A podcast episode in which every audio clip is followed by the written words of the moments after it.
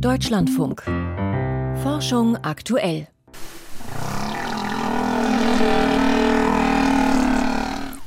Nicht unbedingt das, was wir uns unter einem Liebeslied vorstellen.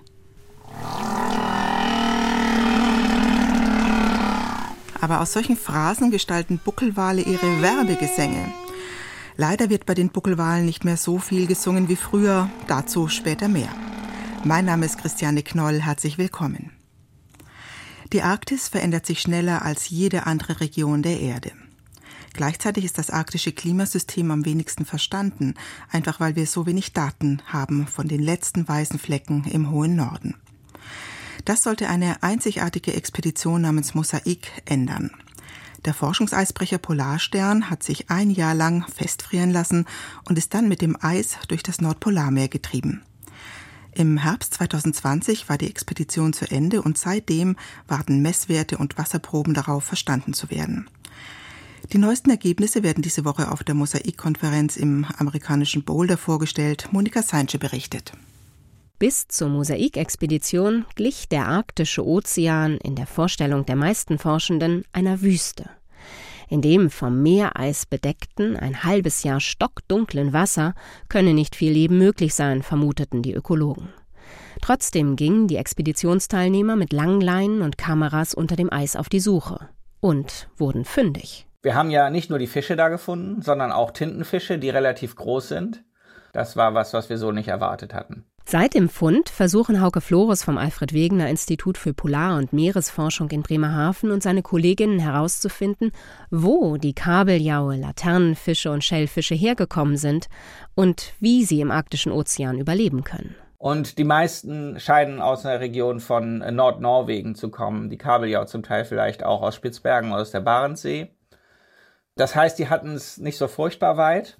Ob diese Fische schon immer da waren, beim Schellfisch würde ich das bezweifeln, weil wir wissen, dass der nicht gut Frost ab kann, dass der bei kalten Temperaturen nicht gut überlebt. Im Kabeljau ist das ein bisschen anders, da können wir es tatsächlich noch mit Sicherheit noch nicht sagen. Inzwischen haben die Forschenden aber den Mageninhalt der gefangenen Tiere untersucht und sind auf eine weitere Überraschung gestoßen. Im Atlantik leben Kabeljaue in relativ flachem Wasser und fressen hauptsächlich Borstenwürmer und Flohkrebse, die am Meeresboden leben. Der ist im arktischen Ozean aber mit seinen fast vier Kilometern Wassertiefe viel zu weit entfernt. Stattdessen waren die Mägen der Fische gefüllt mit Tieren, über die man im Nordpolarmeer bislang so gut wie nichts wusste.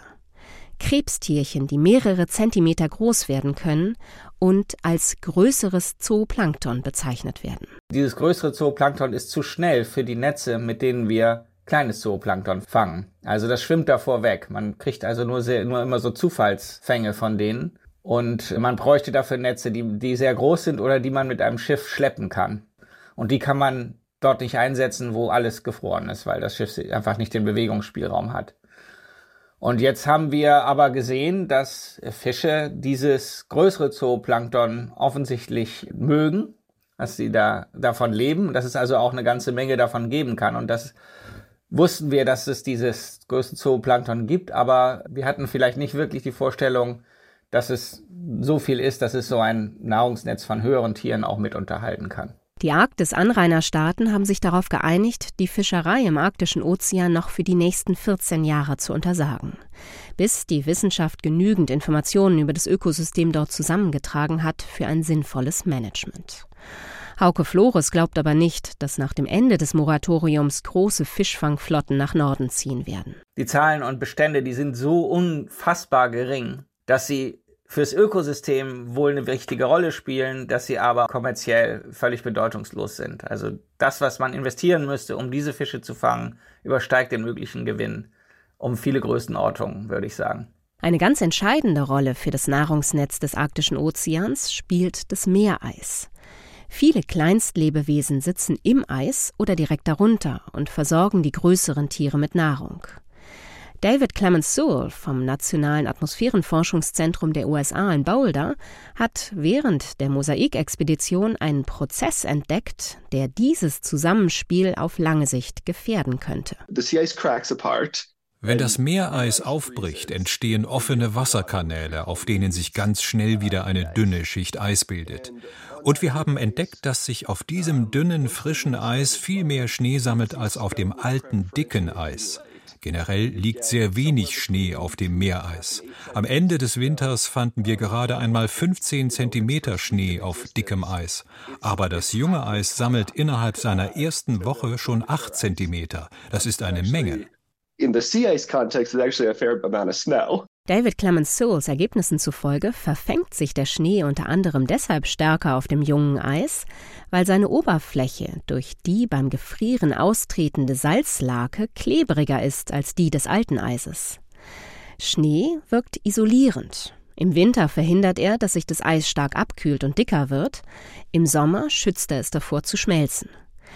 Der zusätzliche Schnee könnte also ein Verstärker in beide Richtungen sein. My personal feeling is that snow redistribution onto young ice will wir müssen das noch weiter untersuchen und modellieren, aber ich vermute, dass wir durch diesen Prozess Eis verlieren, denn junges Eis verformt sich auch sehr leicht. Das heißt, es leidet durch die Schneedecke im Winter unter dem geringen Dickenwachstum. Wenn es sich dann aber verformt und zusammengedrückt wird, kann es im Sommer nicht mehr von der dickeren Schneedecke profitieren. Uh,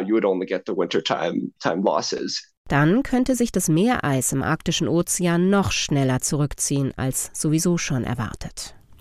Monika Seinsche von der Mosaikkonferenz mit neuen Erkenntnissen zur Arktis. Früher war alles besser. Der Gedanke kommt einem, wenn man heute in der Fachzeitschrift Communications Biology blättert. Da steht nämlich, die Buckelwalbullen haben noch vor wenigen Jahrzehnten viel mehr gesungen, um eine Walkuh für sich zu gewinnen. Heute setzen sie statt auf Gesang auf Gewalt. Ein Trauerspiel, aber das sieht ausgerechnet die Autorin der Studie ganz anders. Thomas Schröder hat mit ihr gesprochen.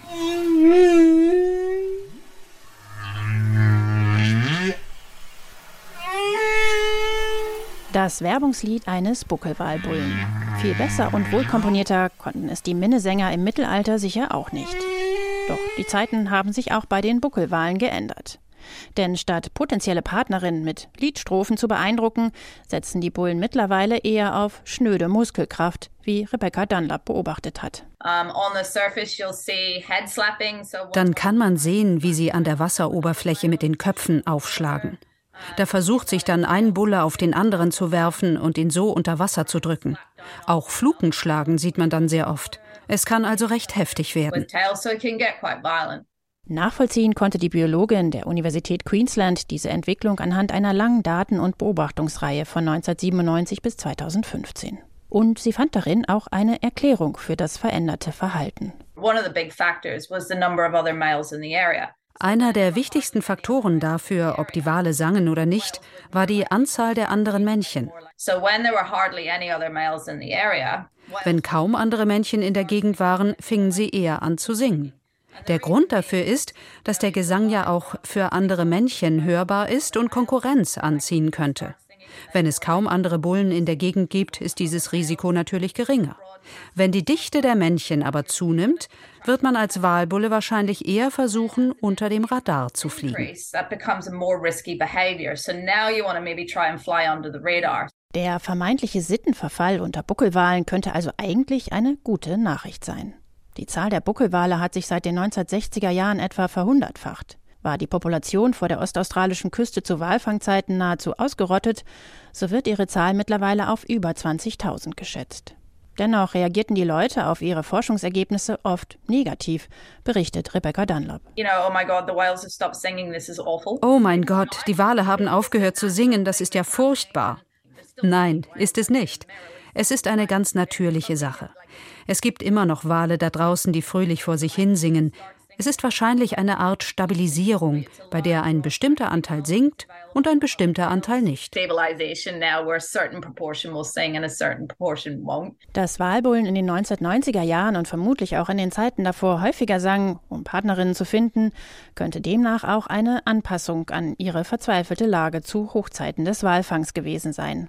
Und auch das wäre eine gute Nachricht. Einsame Walbullen, die ihre Liebeslieder durch die Weiten der Meere hörbar machten, haben so vielleicht das Überleben der Population gesichert. Über den Niedergang des Liebeslieds bei einer aufstrebenden Buckelwalpopulation hat Thomas Schröder berichtet. Die Münchner Sicherheitskonferenz wird seit geraumer Zeit begleitet von der Münchner Cybersicherheitskonferenz. Vor einem Jahr diskutierte man da über Hackerangriffe auf die Ukraine. Wenige Tage später hat Russland die Ukraine auch mit konventionellen Waffen angegriffen.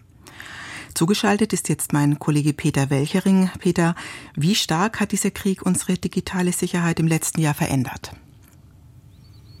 Doch stärker als zunächst mal in den letzten Monaten gedacht, aber weniger stark als zu Beginn des Krieges angenommen. Und das heißt ganz konkret, die Zahl und Qualität der digitalen Attacken, die hat insgesamt zugenommen. Ransomware-Attacken, also Angriffe mit Verschlüsselungstrojanern, die sorgen an Universitäten oder in Unternehmen für große Ausfälle. Oder Angriffe auf militärische IT-Infrastruktur in der Ukraine, die finden fast täglich statt. Und die finden sowohl digital als auch analog statt. Analog meint also mit Bomben, Raketen oder Drohnen auf Server und Rechenzentren, die dann eben zerstört werden.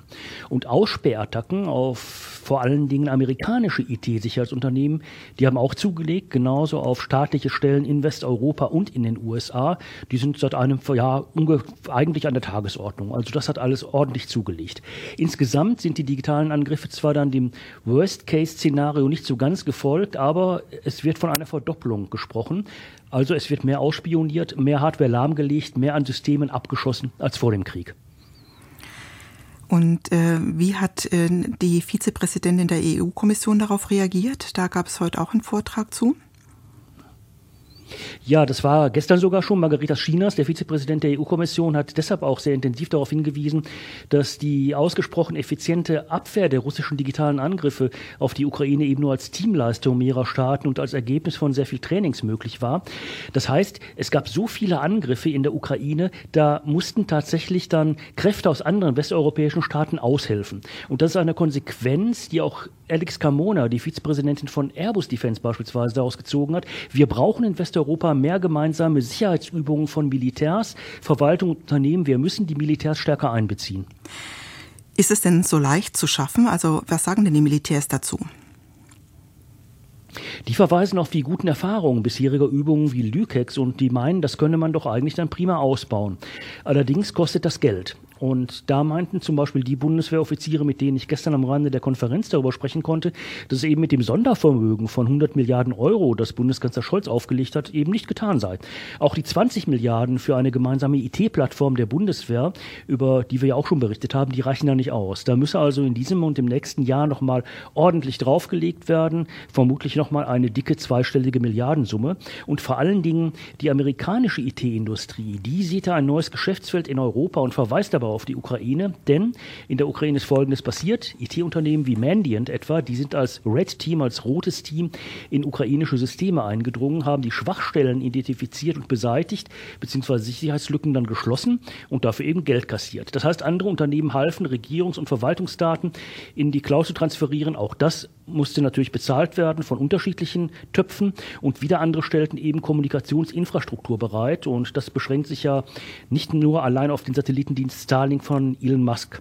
Die Drohnen, die müssen ja gesteuert werden, die Stäbe müssen ihre Divisionen einsetzen und beispielsweise müssen auch Satellitenbilder beschafft werden für die Auswertung. Und hier soll eben die zivil-militärische Zusammenarbeit, die in den USA sehr verbreitet ist, auf Europa übertragen werden, die soll hier eingeführt werden. Und da gilt eben die Ukraine als so eine Art Vorbild. Und die Pläne, wie dann die Sicherheitsstrategie in Europa dadurch im IT-Bereich verändert wird, die liegen auf dem Tisch der Münchner Konferenz. Die sind jetzt auch noch Thema der eigentlichen Sicherheitskonferenz am Wochenende.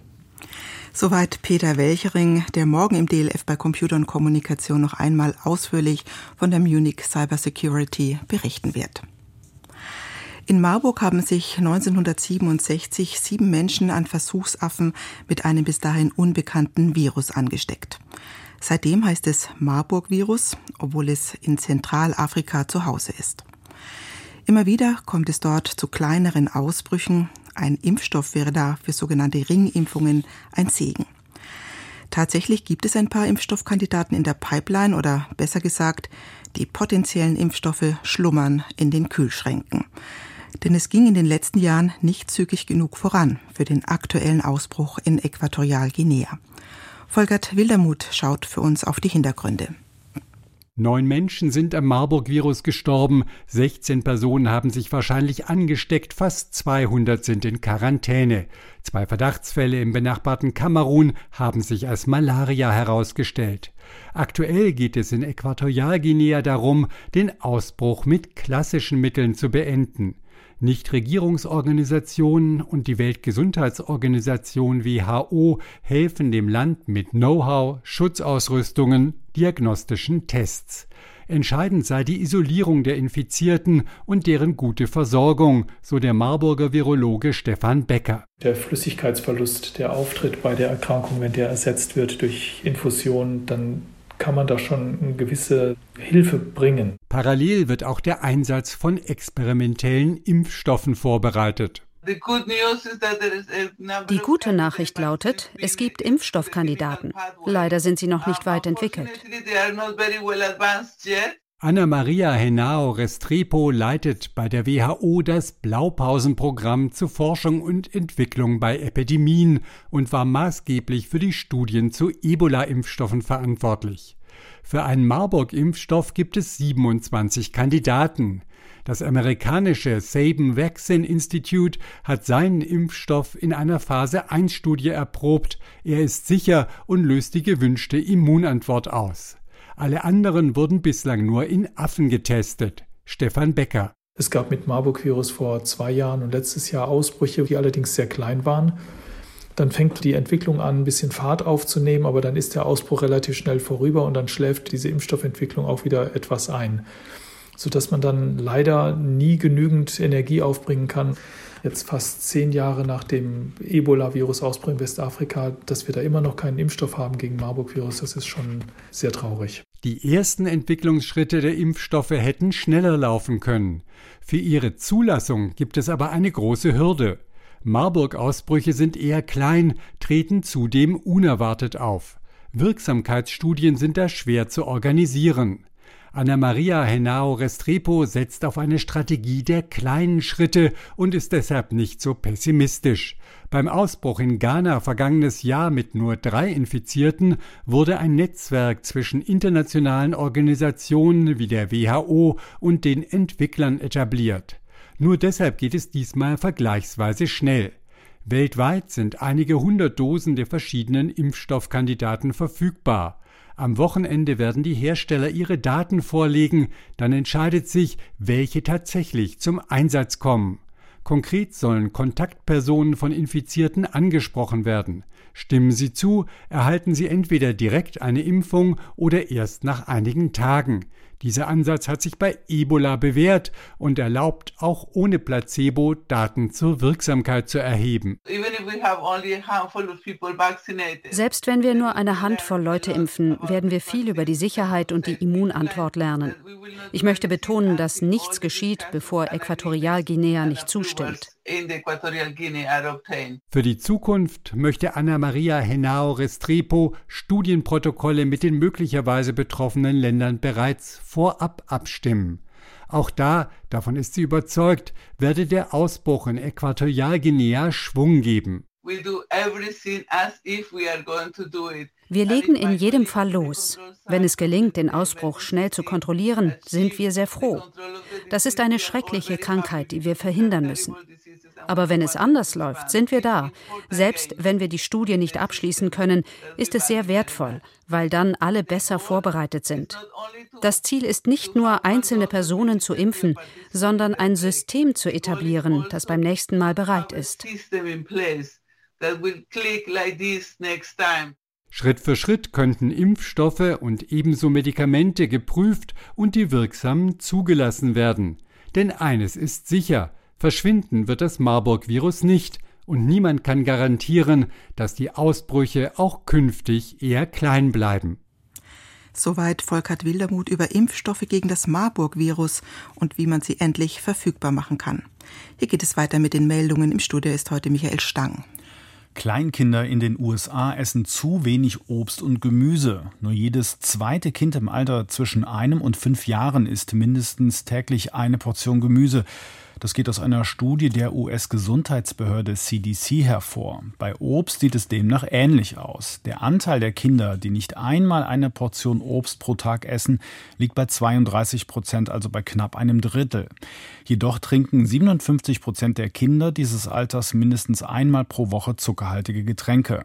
Die Ergebnisse beruhen auf Fragebögen, die die CDC an die Eltern von mehr als 18.000 Kindern verteilt hatte. Japans neue Weltraumrakete bleibt am Boden. Der für heute geplante Start der ersten H3-Rakete vom Tanagashima Space Center im Südwesten des Landes wurde abgebrochen. Wie die japanische Weltraumbehörde JAXA mitteilte, wurde während des automatischen Countdowns eine Anomalie im System der ersten Stufe festgestellt. Zudem wurden keine Zündsignale gesendet. Die H3-Rakete wurde für häufigere kommerzielle Starts entwickelt und soll kosteneffizienter und verlässlicher sein als die älteren Modelle. CC-Fliegen könnten effektiver angelockt werden. Die humane afrikanische Trypanosomiasis wird auch als Schlafkrankheit bezeichnet. Bei einer Erkrankung wird das Lymph- und Nervensystem geschädigt. Unbehandelt verläuft sie tödlich. Die Erreger werden durch den Stich der CC-Fliege übertragen. Erstmals ist es einem internationalen Forschungsteam gelungen, Sexuallockstoffe dieser Insekten zu bestimmen. Diese Erkenntnisse könnten helfen, Lockfallen zu entwickeln, um die Fortpflanzung der Tiere massiv einzudämmen heißt es im Fachblatt Science. Jede der über 20 beschriebenen CC-Fliegenarten hat ein eigenes Geruchsprofil. Mit dem Wissen über das jeweilige Profil könnten artspezifische Fallen gebaut werden, die andere Insekten nicht schädigen. Alkoholkonsum während der Schwangerschaft zeigt sich am Kindergesicht. Trinken Frauen kurz vor oder während der Schwangerschaft Alkohol, hat dies Auswirkungen auf die Gesundheit ihres Kindes. Selbst im Alter von neun Jahren sind bestimmte Veränderungen der Gesichtsform des Kindes noch nachweisbar. Das berichtet ein Team der Universität Rotterdam im Fachblatt Human Reproduction. Je höher der Alkoholkonsum der Mutter war, desto stärker waren die Auffälligkeiten. Auch bei geringen Alkoholmengen konnte eine entsprechend trainierte KI die Unterschiede erkennen. Menschen brauchen doch eine Art Winterschlaf. Zumindest benötigen Menschen im Winter mehr Schlaf als im Sommer. Das berichtet ein Team der Charité im Fachblatt Frontiers in Neuroscience. Rund 300 Freiwillige hatten an der Schlaflaborstudie zur Schlafentwicklung in den Jahreszeiten teilgenommen. Demnach dauert die Phase intensiver Träume in den dunklen Monaten etwa eine halbe Stunde länger. Die innere Schlafuhr tickt also weiter ohne dass Einflussfaktoren wie künstliches Licht, Lärm oder Heizung etwas daran ändern. Die Studie ist die erste Erhebung, die das Schlafverhalten in einem natürlichen Umfeld ohne künstliches Licht, technische Temperaturregulierungen oder Geräuschekulissen erforscht hat. Die regelmäßigen Untersuchungen liefern Daten, die von Monat zu Monat verglichen werden können. Sternzeit, 17. Februar. Tobias Meyer der beinahe Entdecker des Uranus. Vor 300 Jahren kam Tobias Meyer zur Welt. Er gehört zu den fast vergessenen Astronomen, hat in seinem kurzen Leben aber wissenschaftlich enorm viel geleistet und hätte es beinahe in die erste Reihe der Astronomiegeschichte geschafft. Der Mann aus Marbach am Neckar war an der Universität Göttingen tätig und hatte sich eine kleine Sternwarte in einem Turm der Stadtmauer eingerichtet. Im Jahr 1756 beobachtete er den Planeten Uranus, hielt ihn allerdings für einen Stern. In damaligen Teleskopen erschien der Planet punktförmig. Uranus hätte sich nur im Laufe der Zeit durch seine Bewegung verraten können. So verpassten Tobias Meyer und Göttingen den Entdeckerruhm. Das schmälert aber nicht die Leistung des Astronomen, der aus ärmlichen Verhältnissen stammte und niemals studiert hatte. Tobias Meyer, ein brillanter Autodidakt, hat sich vor allem als Mondforscher und Kartograf einen Namen gemacht. Seine Mondkarte setzte für ein halbes Jahrhundert Maßstäbe. Zudem hat er die Bewegung des Mondes äußerst genau untersucht und ein Verfahren entwickelt, durch Mondbeobachtungen den Längengrad der eigenen Position auf der Erde zu ermitteln. Dies war vor allem für die Seefahrt von größter Bedeutung. Tobias Meyer hat den Repetitionskreis erfunden, ein Messinstrument, mit dem sich Positionen am Himmel und auf der Erde viel genauer bestimmen ließen als mit den üblichen Geräten der damaligen Zeit. 1762 starb Tobias Meyer in Göttingen an Typhus im Alter von nur 39 Jahren. Das war Forschung aktuell für heute und ich verabschiede mich. Mein Name ist Christiane Knoll. Danke fürs Zuhören.